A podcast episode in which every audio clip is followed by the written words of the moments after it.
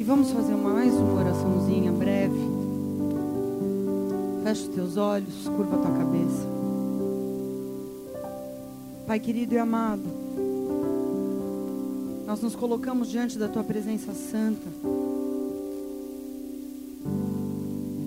E pedimos, Deus, como foi profetizado no início desse culto, que a luz que o Senhor acendeu possa iluminar o nosso caminho.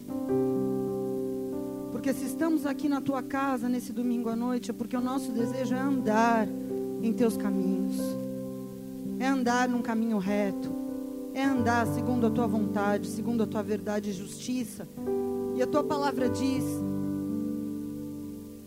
que ela é a luz para os nossos caminhos e lâmpada para os nossos pés. Por isso, toma essa palavra em tuas mãos.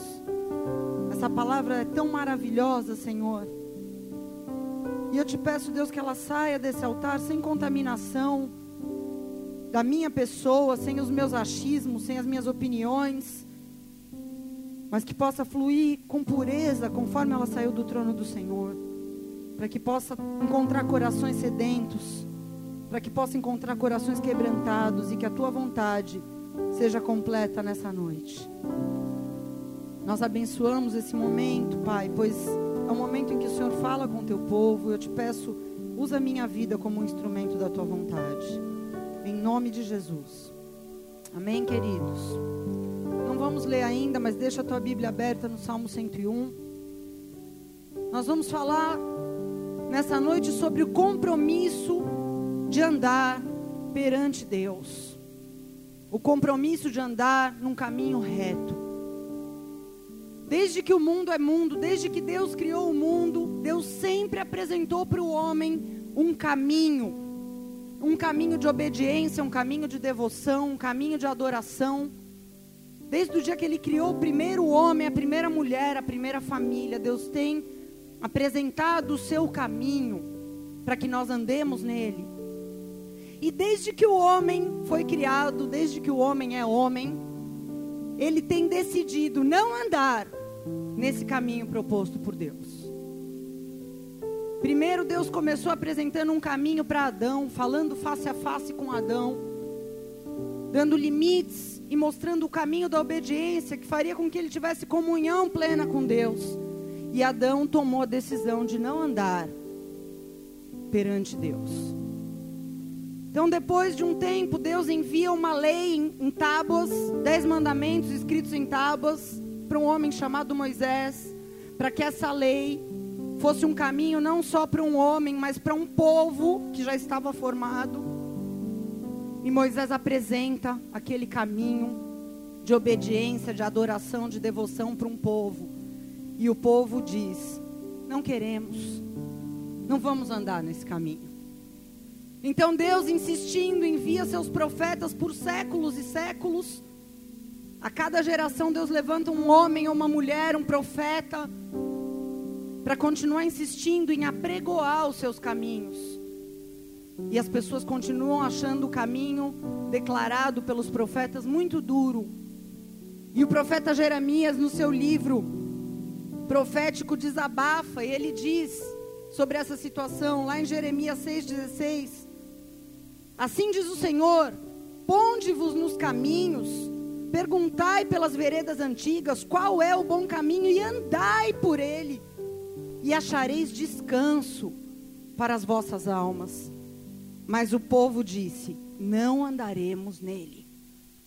E Jeremias diz ainda, lá no capítulo 18, verso 12: O povo diz, eles dizem: Não há esperança, porque nós iremos após os nossos projetos e andaremos segundo o propósito obstinado do nosso próprio coração e não segundo o caminho de Deus. Então Deus sempre disse ao homem: se você quer achar descanso para tua alma, você quer ter paz, pergunte qual é o bom caminho, e quando você descobrir qual é, porque eu já tenho declarado há séculos, ande por ele, e você vai encontrar descanso para tua alma. Mas o que, que os homens dizem? Não andaremos nele. Essa tem sido a resposta aos caminhos que Deus tem nos proposto. E tudo que a gente assiste hoje, tudo que a gente ouve, de absurdo, de tragédia, de rebelião, de destruição, é fruto de uma geração após a outra, dizendo: não andaremos no caminho reto. Desde que a humanidade foi gerada, o homem tem dito isso, os seus filhos têm dito isso, os seus netos têm dito isso, e nós estamos aqui hoje, na geração conhecida e marcada pela sua rebelião e a sua oponência contra Deus, dizendo: não andaremos nesse caminho. Mas Deus insistiu e mesmo assim ele mandou o seu filho, depois dos profetas serem rejeitados, ele falou: então se os profetas, meus servos, não estão sendo ouvidos, eu vou mandar o meu filho. E o filho dele vem e diz: Eu sou o caminho. Eu sou o caminho. Vinde após mim, tomai sobre vós o meu jugo que é leve. Eu sou o caminho. Mas mesmo assim, a esmagadora maioria das pessoas, desde que Jesus veio até hoje, continua dizendo: não andaremos nele não queremos, rejeitamos. E a pergunta que está no ar aqui nessa noite, que eu faço para minha vida, já fiz, na verdade, quando Deus me deu essa palavra, e faço para você, o Espírito Santo te faz, é: será que você e eu temos verdadeiramente andado no caminho reto? Porque eu quero te dizer algo: você está vinculado a uma igreja ou uma religião, não é certificado de que você está andando no caminho reto não é certeza de que você está no caminho reto porque você está dentro de uma religião ou de uma igreja, seja ela qual for. E eu quero te dizer que há um homem na Bíblia, e nós vamos falar e tratar do que esse homem falou com Deus. Há um homem na Bíblia que, mesmo com seus defeitos, que são muito claros na palavra, mesmo com seus pecados, mesmo com seus tropeços, esse homem depois de muito sofrer com as consequências de não andar em algumas situações no caminho reto, ele aprendeu lições e ele tomou uma decisão. Ele fez um voto com Deus, ele assumiu um compromisso com Deus, de andar perante Deus. Ele fez um voto com Deus e nesse voto ele assume compromissos que iriam mostrar para Deus e iriam mostrar para as pessoas também que o cercavam, porque tudo que a gente faz não é só para Deus. A Bíblia diz que nós somos a nossa vida é como um espetáculo para anjos, para demônios e para pessoas. Há pessoas nos assistindo e todo voto e compromisso que você assume, atitude que você tem, está sendo assistido sim por Deus, mas está assistindo também por anjos, demônios e pessoas. E esse homem chamado Davi fez um voto de andar perante Deus. E esse voto está expresso aqui no Salmo 101. Eu não sei se na sua Bíblia há um subtítulo, na minha Bíblia, o subtítulo desse salmo é Davi promete a Deus andar perante ele. Alguém tem algo assim parecido escrito aí em cima do Salmo 101? Amém. Vamos ler aqui do verso 1 ao 4. Diz assim o Salmo 101: Cantarei a misericórdia e o juízo, a ti, Senhor, cantarei. Portar-me-ei com inteligência no caminho reto. Quando virás a mim, andarei em minha casa com coração sincero. Não porei coisa má diante dos meus olhos. Odeio a obra daqueles que se desviam. Não pegará em mim. Um coração perverso se apartará de mim. Não conhecerei o homem mau. Até aí. Nesses quatro versículos eu vejo Davi assumindo seis compromissos que expressam o que é andar perante Deus em atitudes práticas. E eu quero falar sobre esses seis compromissos nessa noite. E o primeiro compromisso está aqui no versículo 1, ele diz: Cantarei a misericórdia e o juízo. Será que você pode dizer isso? Cantarei a misericórdia e o juízo. Porque é muito fácil cantar a misericórdia. É muito fácil num dia em que você está feliz com Jesus, no dia em que você está se sentindo realizado, no dia em que um sonho se cumpriu na sua vida, em que você alcançou algo que esperou por tanto tempo, ou que você percebe que mesmo sem você merecer, pela misericórdia, Deus está te abençoando. Como a tua boca se enche de louvor, como você vem para a igreja e chega até mais cedo, ou mesmo fora da igreja, no seu íntimo, no seu carro, na sua casa, você, meu, como ser bom, Deus, e louva e canta, e a sua boca se enche. E não é por ser fácil que cantar misericórdia é errado, é certo, amém? Você deve mesmo sim cantar misericórdia, porque a misericórdia do Senhor é a causa de não sermos consumidos. É por causa da misericórdia que nós somos abençoados, não é por mérito, é por graça, por misericórdia. É por misericórdia que nós não sofremos todos os males que deveríamos sofrer como consequência do nosso pecado, porque a misericórdia triunfa sobre o juízo, diz a palavra. Mas eu quero te dizer algo. Se você tem um compromisso de andar perante Deus, você cante sim a misericórdia, mas aprenda a cantar também o juízo. A pessoa que anda com Deus de verdade, ela aprende a cantar o juízo. E o juízo é quando vem a correção de Deus sobre a tua vida. É quando vem a disciplina de Deus, é quando vem um dia mau. Quando você semeou pecado e está colhendo espinhos. É quando Deus começa a te mostrar os seus podres, e isso é muito doloroso, você enxergar que você faz coisas abomináveis. Muitas vezes Deus nos poupa de ver, mas chega uma hora que Deus fala: agora você vai ter que ver, porque você tem que mudar. É um sentimento amargo, dolorido, e nessa hora você tem que aprender a cantar também. Cantar o juízo de Deus, continuar louvando, adorando, porque é aquele que se compromete a andar perante Deus, não somente crê em Deus, porque todo mundo crê em Deus, querido. Coisa rara é você encontrar um ateu, você até encontra, mas a grande maioria das pessoas crê em Deus, mas Deus quer pessoas que andem perante Ele.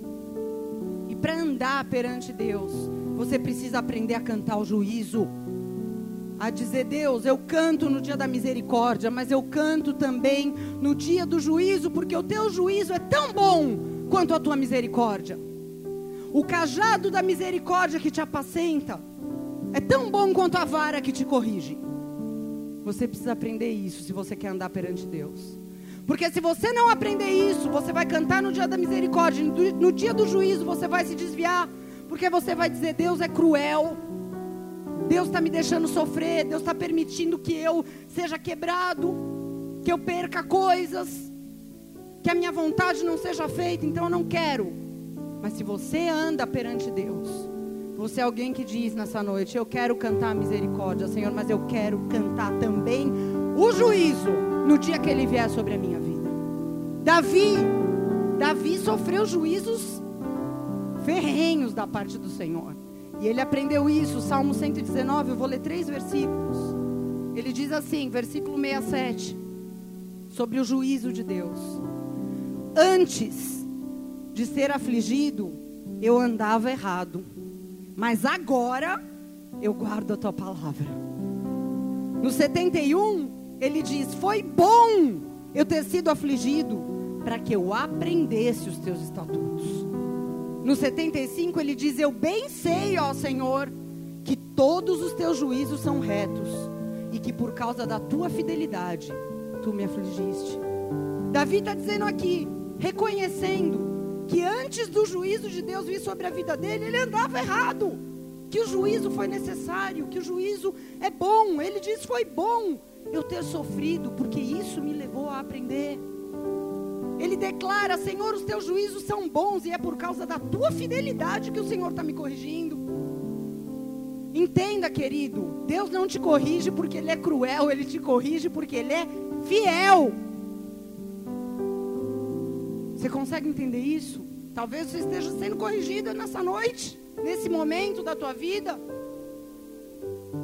É por causa da tua fidelidade que me afligiste, ó Deus.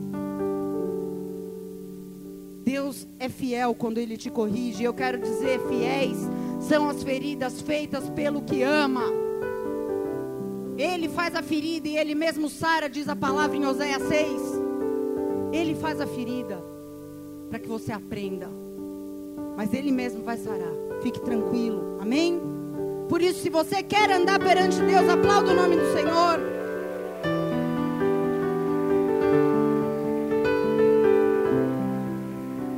A misericórdia, mas cante o juízo também. Não cante só a misericórdia. O segundo compromisso que Davi assumiu está na parte A do versículo 2. Ele diz o seguinte: Eu me portarei com inteligência no caminho reto. Diga, eu me portarei com inteligência, não como tolo, não como bobo, não como idiota, com inteligência. No caminho reto. Há uma grande diferença da forma como você anda pelo caminho, porque tem gente que se faz de bobo, que se faz de desentendido, que não aceita quando Deus mostra algo, quando uma pessoa é levantada para advertir, para falar cuidado, avisar. Sabe, Deus nos mostra, nos ensina. Usa pessoas para quê? Para quê? Salmo 119, 4 diz para quê? Davi diz: Senhor, tu ordenaste os teus mandamentos para que eles fossem diligentemente observados. Observar algo é considerar algo, e diligência é com esforço. Quando Deus te ensina, cada versículo que você toma conhecimento da palavra, você vai ser cobrado a partir do momento que você toma conhecimento. A quem é dado, mais será cobrado. Tomou conhecimento? Observe com diligência. Considere com zelo, com cuidado, com esforço. Isso é observar com diligência. Deus deu os mandamentos, Deus deu um caminho para que a gente ande nele, observando as coisas que ouvimos, que somos ensinados, advertidos com diligência. Porque quem observa com diligência os mandamentos é a pessoa que está se portando com inteligência no caminho. E eu estou falando de inteligência espiritual, não estou falando de inteligência intelectual. Não tem nada a ver com sabedoria humana, não tem nada a ver com cultura, porque a Bíblia diz que o temor do Senhor é o princípio da sabedoria. Eu estou falando de você ouvir, receber com temor e observar com diligência aquilo que você já sabe que você tem que fazer. Não se comporte como um tolo, se comporte como alguém inteligente no caminho reto. Estão entendendo, queridos? Talvez você possa dizer: Eu tenho dificuldade de entender as coisas de Deus. Tudo bem, ok. Ore como Davi orou, então. Davi orou. Salmo 119, 73, ele diz: Senhor, dá-me inteligência para aprender os teus mandamentos. No versículo 125, Salmo 129, ele diz: Senhor, sou teu servo, dá-me inteligência para eu entender os teus mandamentos. Você quer aprender? Diz para Deus, dá-me inteligência para aprender. Quer entender? Diz, Senhor, dá-me inteligência para entender. Davi fez isso. Davi fez isso. Amém? Peça a Deus. A Bíblia diz no livro de Tiago: peça a Deus sabedoria, Ele vai te dar liberalmente. Se você não tem entendimento, não tem condição ainda de andar com inteligência no caminho, clame, ore, mas não se conforme em estar dentro de uma religião, andando fora de um caminho, porque você está enganando a si mesmo. Não se engane. Amém? Terceiro compromisso que Davi assume, está na parte B do versículo 2. Ele diz: Quando virás a mim, Senhor, andarei em minha casa com coração sincero. Quando Jesus vier a ti, como estará o teu coração para com os da tua casa? Davi pergunta para Deus: Senhor, quando o Senhor vai vir a mim? Porque eu quero estar andando na minha casa com coração sincero. A gente tem muita facilidade, às vezes, para ter um coração sincero, um bom relacionamento com pessoas de fora da nossa casa, com colegas, com amigos, com irmãos da igreja. Mas é uma realidade. Há uma dificuldade para a grande maioria das pessoas em manter um coração sincero para com os da sua casa. É verdade ou não é? Sim ou não? É verdade. Amém? Às vezes você tem uma esposa, um marido que é uma pessoa difícil, tem filhos que você se decepciona porque talvez eles não agem como você gostaria que eles agissem. Talvez você tenha irmãos que são problemáticos, que te geram problemas, angústias. É difícil e às vezes parece que são sempre os mesmos problemas e que a gente fica cansado. Mas o que Deus está falando aqui é não se canse de tratar as coisas, porque quando eu vier a ti, eu quero encontrar você com um coração sincero para com os da tua casa. Quando eu vier, Deus está falando, não empurre com a barriga as situações, persista em resolver, perdoe 70 vezes 7, mas mantenha o teu coração limpo, sincero, sem pendência, sem entulho, sem sujeira. E por que, que ele fala com os da casa? Porque com os da casa são os mais difíceis. Amém? Quando virás a mim, Senhor? Quando virás a mim? Davi sabe o que ele está falando aqui. Porque por alguns momentos da vida dele, ele não se preocupou com a sua casa, ele não zelou pela sua casa, ele não vigiou, ele deu pouca importância e ele viu a família dele ser destruída. Leia a história dos filhos de Davi, todos se perderam, todos. Ele pode ser um homem profeta, segundo o coração de Deus, mas ele teve consequências graves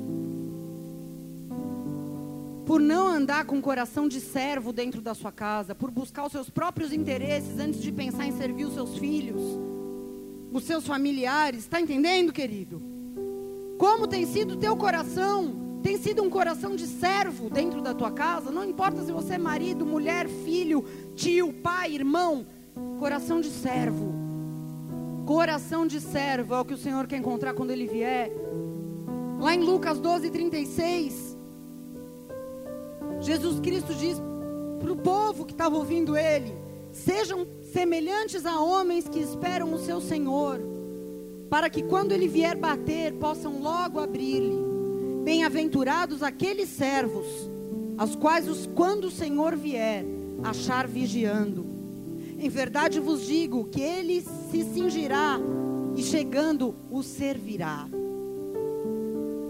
Quem, quem quer que seja, Quer venha na segunda vigília ou na terceira, bem-aventurados serão eles, se assim os achar. Sabem, porém, isso: se o dono da casa soubesse que hora viria o ladrão, vigiaria e não deixaria minar a sua casa. Quando o Senhor vier a ti, você estará servindo a tua família, vigiando, zelando por eles, com o coração limpo, fazendo a tua parte ou será que o ladrão terá minado a tua casa? Responda para você mesmo essa pergunta. Você tem sido esse servo aqui, que qualquer momento que o Senhor chegar em você, você será achado servindo, vigiando, para que Satanás não entre na tua casa e não venha e não roube a alegria, a comunhão, não destrua nada. Se depender de você, Bem-aventurado será você, serei eu, se quando ele vier, nos achar servindo assim. Coração de servo, coração limpo, coração sincero, vigilante, zelando pela nossa casa. É isso que Deus quer de mim e de você. Amém? Quarto compromisso que eu vejo aqui de Davi, está na parte A do versículo 3. Ele diz: Eu não porei coisa má diante dos meus olhos. Você pode dizer isso? Eu não porei coisa má diante dos meus olhos. E eu quero falar algo para você nessa noite, porque o que mais tem hoje problema de pecado é relacionado ao que as pessoas contemplam. Eu quero te dizer que não contemplar aquilo que é mal é uma decisão, é uma resolução, e Deus não tem nada a ver com aquilo que você e eu colocamos diante dos nossos olhos. Deus não tem nada com isso. Você pode orar, Deus, me fortalece para que quando a tentação vier, eu seja fiel. Isso você pode orar. Agora, querido, não ore. Deus, tira da minha frente a pornografia. Quem põe é você. Quem põe diante dos seus olhos coisa má é você. Não adianta orar para Deus não pôr, para Deus tirar. Deus não tenta ninguém, diz a palavra. Você pode orar para Deus fortalecer o teu espírito, para você ter temor, para você fugir da aparência do mal. Isso você pode orar. Mas não ora para Deus tirar, porque Deus não põe. Estão entendendo, queridos? Sim ou não? Se você quer andar com Deus, quem decide o que vai pôr ou não diante dos seus olhos é você. E Davi escreveu esse salmo porque ele sabia muito bem a Bíblia relata dois grandes juízos de Deus que esse homem recebeu. O primeiro foi por contemplar a mulher pelada, por contemplar a sensualidade, a promiscuidade, a prostituição. Contemplou. E depois você vê a consequência lá na frente. E o segundo foi porque ele contemplou a vaidade, porque ele quis ver em números quão grande o reino dele tinha se tornado. Ele mandou fazer um censo e ele queria ver. Colocou diante dos seus olhos a vaidade. Olha como eu sou bom. Tenho tantos mil debaixo do meu reinado. Ele contemplou os dois juízos que vieram sobre a vida dele. Foi porque ele pôs coisas más diante dos seus olhos para alimentar sua alma. E por isso ele diz isso, ele sabia, ele conhecia o juízo de Deus, e depois de ter sofrido esses juízos, ele falou: Deus, eu não porei mais coisa má diante dos meus olhos, eu já aprendi. Eu já aprendi. E eu quero te dizer que as coisas más só vão aumentar ao teu redor, não vão diminuir. Portanto, se você quer andar perante Deus, decida: não porei coisa má diante dos meus olhos. Porque você pôr algo diante dos seus olhos e contemplar é muito diferente de você ver sem querer. Quando você vê sem querer, você não olha a segunda vez. Você muda de canal, você clica em outro site, você foge do lugar. Quando você não quer ver, você não quer ver. Agora, quando você põe diante dos seus olhos e contempla, você quer ver. Você quer ver. É você e eu que decidimos não alimentar a concupiscência dos olhos. Amém? Tenha um compromisso diante de Deus.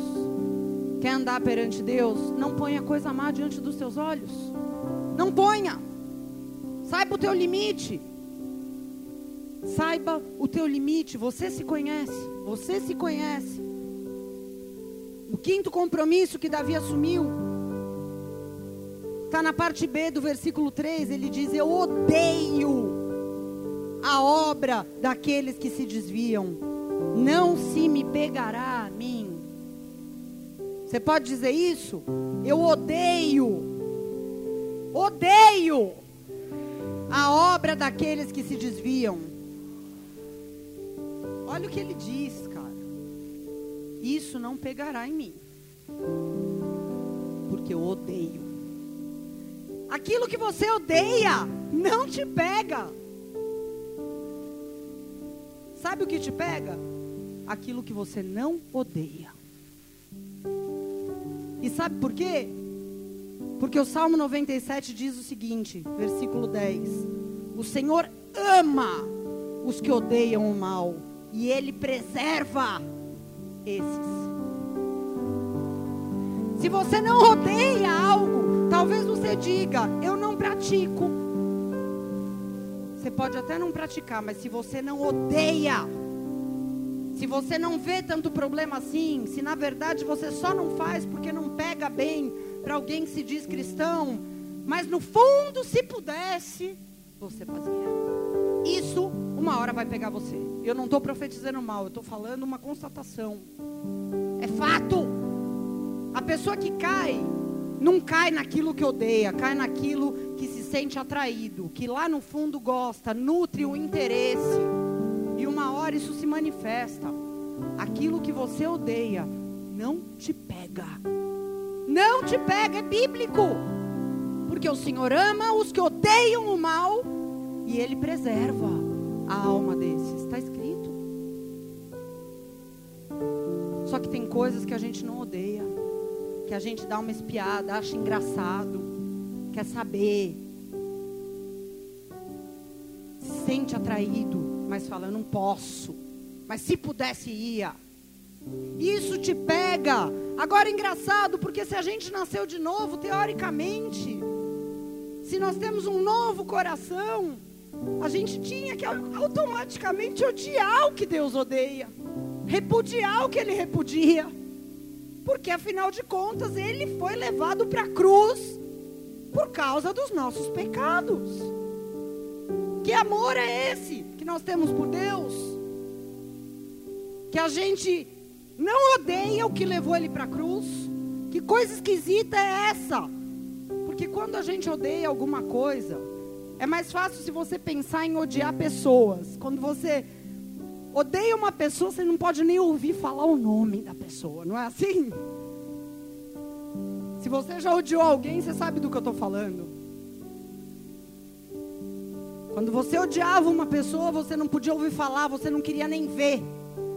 E assim deveria ser com as coisas que levaram Jesus para a cruz. Porque aquilo que nós odiamos, nós não queremos saber. Quando a gente não odeia alguma coisa, e eu não estou falando de praticar ou não praticar, você pode não praticar N coisas, mas talvez você não odeie. Vocês estão entendendo o que eu estou querendo dizer aqui? A questão é odiar, porque se eu não pratico, mas também não odeio, isso é uma zona de risco para mim. Quando a gente não odeia algo que deveríamos odiar, porque Deus odeia, a gente está prevaricando. Prevaricação é um crime funcional. É quando uma pessoa é paga para fazer algo e no momento em que ela deveria estar fazendo aquilo que ela foi paga para fazer, ela está fazendo outra coisa. E a gente foi pago, porque a gente foi comprado pelo sangue, amém? Fomos muito bem pagos para ser luz e para ser sal. Muito bem pagos. Só que quando a gente não odeia as coisas, a gente prevarica. Porque a gente deixa de ser luz, deixa de ser sal e deixa de exercer influência que a gente deveria exercer sobre as pessoas quando elas olhassem para as nossas vidas. Estão entendendo? É a palavra que foi pregada quarta-feira. Então, querido, eu quero dizer o seguinte: se você ainda não odeia coisas que você já sabe que Deus odeia, o primeiro passo e isso é muito difícil porque a gente tem muita dificuldade. É você admitir que gosta.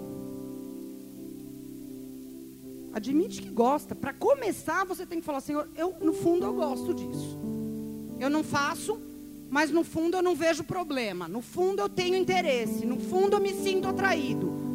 Seja sincero, não seja hipócrita. Porque tem pessoas que passam 30 anos confessando o mesmo pecado, mas não é capaz de admitir perante Deus: Deus, eu gosto, me ajuda a odiar. Alguns anos atrás cuidamos de uma vida assim. Uma pessoa que saía do culto todo dia e achava a primeira pessoa na rua e tinha relação sexual. E um dia Deus falou para mim: é porque ele gosta.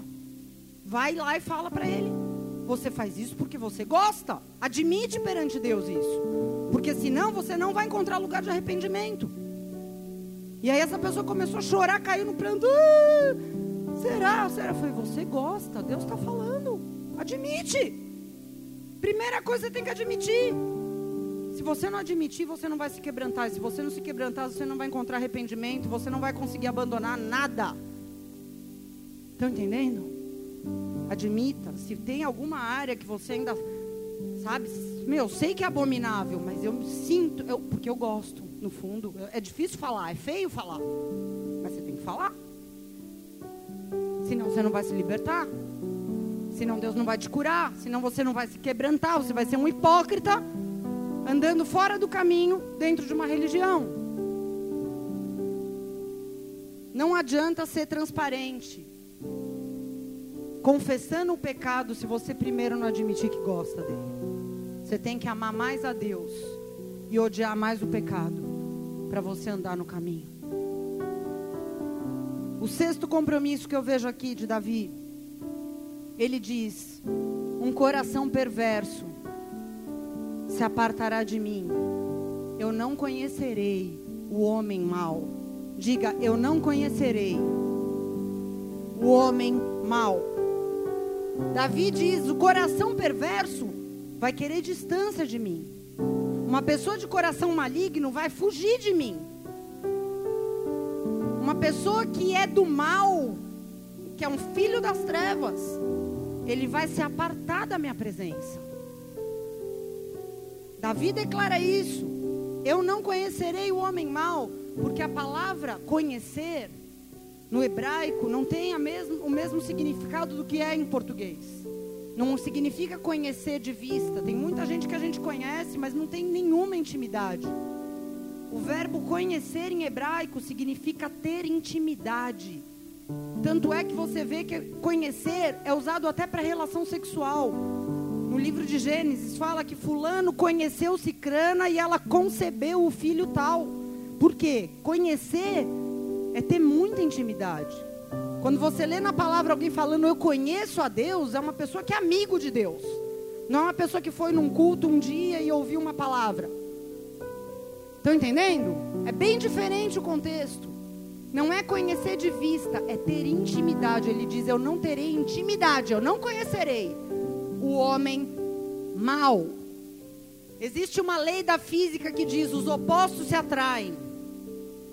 O positivo atrai o negativo. E eu quero te dizer, essa lei é da física, mas não é do reino. No reino, a lei é os semelhantes se atraem. Em Provérbios 13, 20 fala isso. Quem anda com sábios será sábio, mas o companheiro de tolos é tolo. No reino, os semelhantes é que se atraem. O colérico atrai o colérico, o fofoqueiro atrai o fofoqueiro, o traidor atrai o traidor, o ladrão atrai o ladrão e o sábio atrai o sábio. No mundo espiritual é assim. E se você está andando com Deus, o que Davi está dizendo aqui, nessas entrelinhas, é que você vai atrair para você pessoas que andam com Deus. Ou que tem potencial para vir a andar com Deus. Pessoas que podem até ser incrédulas, mas que têm sede de Deus. Está entendendo? É muito diferente do homem mau que ele diz aqui. Muito diferente. E eu quero pedir perdão porque eu sei que muitas vezes eu já falei isso de uma forma errada. Incrédulo e ímpio são coisas diferentes. Você pode conferir no seu dicionário. Ímpio é maligno. Incrédulo é quem não crê ainda.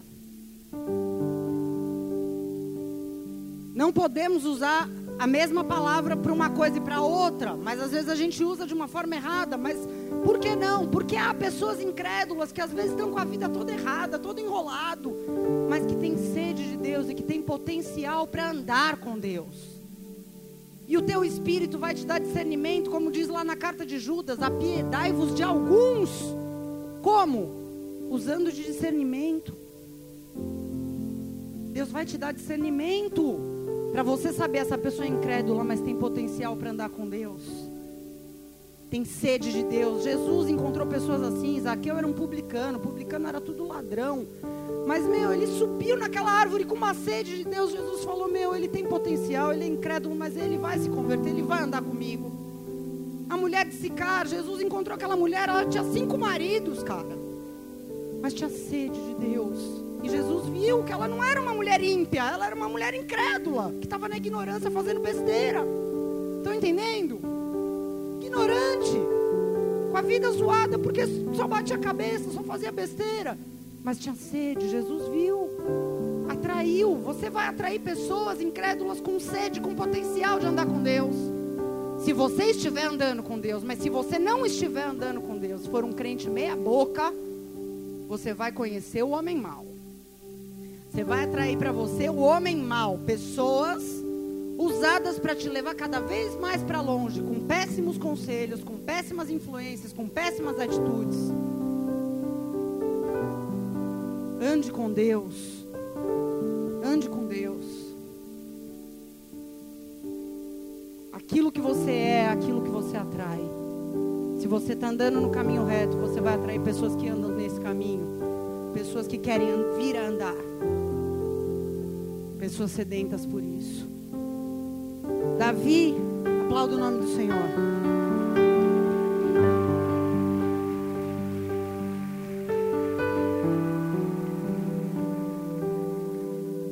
Davi foi um homem que teve muitas experiências com Deus. Experiências de amor, de misericórdia, de milagres, mas experiências de juízos pesados também. E depois dessas muitas experiências, ele assumiu esses compromissos que a gente falou aqui nessa noite. Você vê quantos salmos ele compôs, quanto, eu creio que esse salmo aqui foi no fim da vida dele. Depois que ele entendeu as coisas. E Deus responde depois profeticamente nesse mesmo salmo. Deus responde para Davi. E aí já não é mais Davi falando, mas é Deus respondendo e usando ele como profeta. Deus diz, versículo 6: Os meus olhos estão sobre os fiéis da terra, para que habitem comigo. E aquele que anda no caminho reto, esse me servirá. Esse me servirá. Se você quer servir a Deus, querido seja fiel, porque os olhos do Senhor estão sobre os fiéis da terra. Ele sabe quem é quem. Não se engane, você pode estar no seu oculto sozinho lá, os olhos do Senhor estão sobre os fiéis. Ele sabe quem é fiel, quem é infiel. Ele conhece as palavras da tua boca, mesmo quando você está falando sozinho. Antes de você falar, Ele conhece o que vai sair. Os olhos do Senhor estão sobre os fiéis da terra e aquele que anda no caminho reto. Aquele que assumiu esse compromisso aqui, esse me servirá. Esse me servirá. Fecha os teus olhos por um instante, abaixa a tua cabeça.